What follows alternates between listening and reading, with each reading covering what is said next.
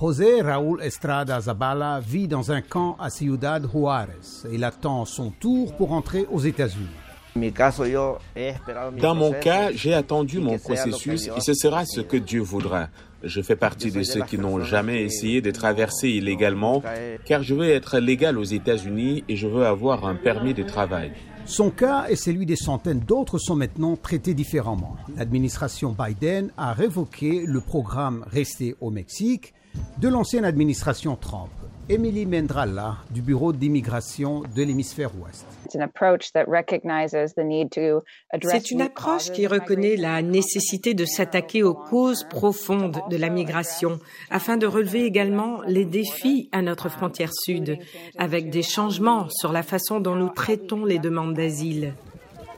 Selon l'Organisation internationale pour les migrations, depuis février, plus de 2000 personnes bloquées à la frontière ont pu entrer aux États-Unis. Dans le même temps, le nombre de passages irréguliers a augmenté. Le mois passé, le ministère américain de l'Intérieur et les gardes frontières ont signalé près de 100 000 interpellations, dont beaucoup de mineurs non accompagnés.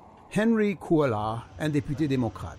Les chiffres que je vois sont plus élevés que ceux de 2019, encore plus élevés que les autres années. Je m'inquiète car cela porte à croire que nous allons droit vers une crise, en particulier avec le Covid-19.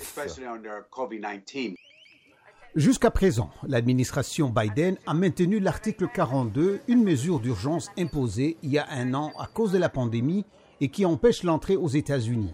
À Laredo, au Texas, que représente Henry Cuella au Congrès, les habitants sont inquiets. Dans notre région, ils ont attrapé 10 000 personnes en 7 jours, 2 500 en 2 jours. Le nombre augmente et ce qui m'inquiète, c'est que les gardes frontières contrôlent les cas de Covid-19. La Maison-Blanche insiste sur la fermeture de la frontière pour réduire le nombre de migrants risquant leur vie lors d'un voyage dangereux, en particulier les enfants non accompagnés. L'administration Biden redémarre aussi un programme pour réunir des mineurs avec les membres de leur famille aux États-Unis qui a été interrompu par l'ancien président Trump. Martha Youth du Bureau de la population et des migrations du département d'État.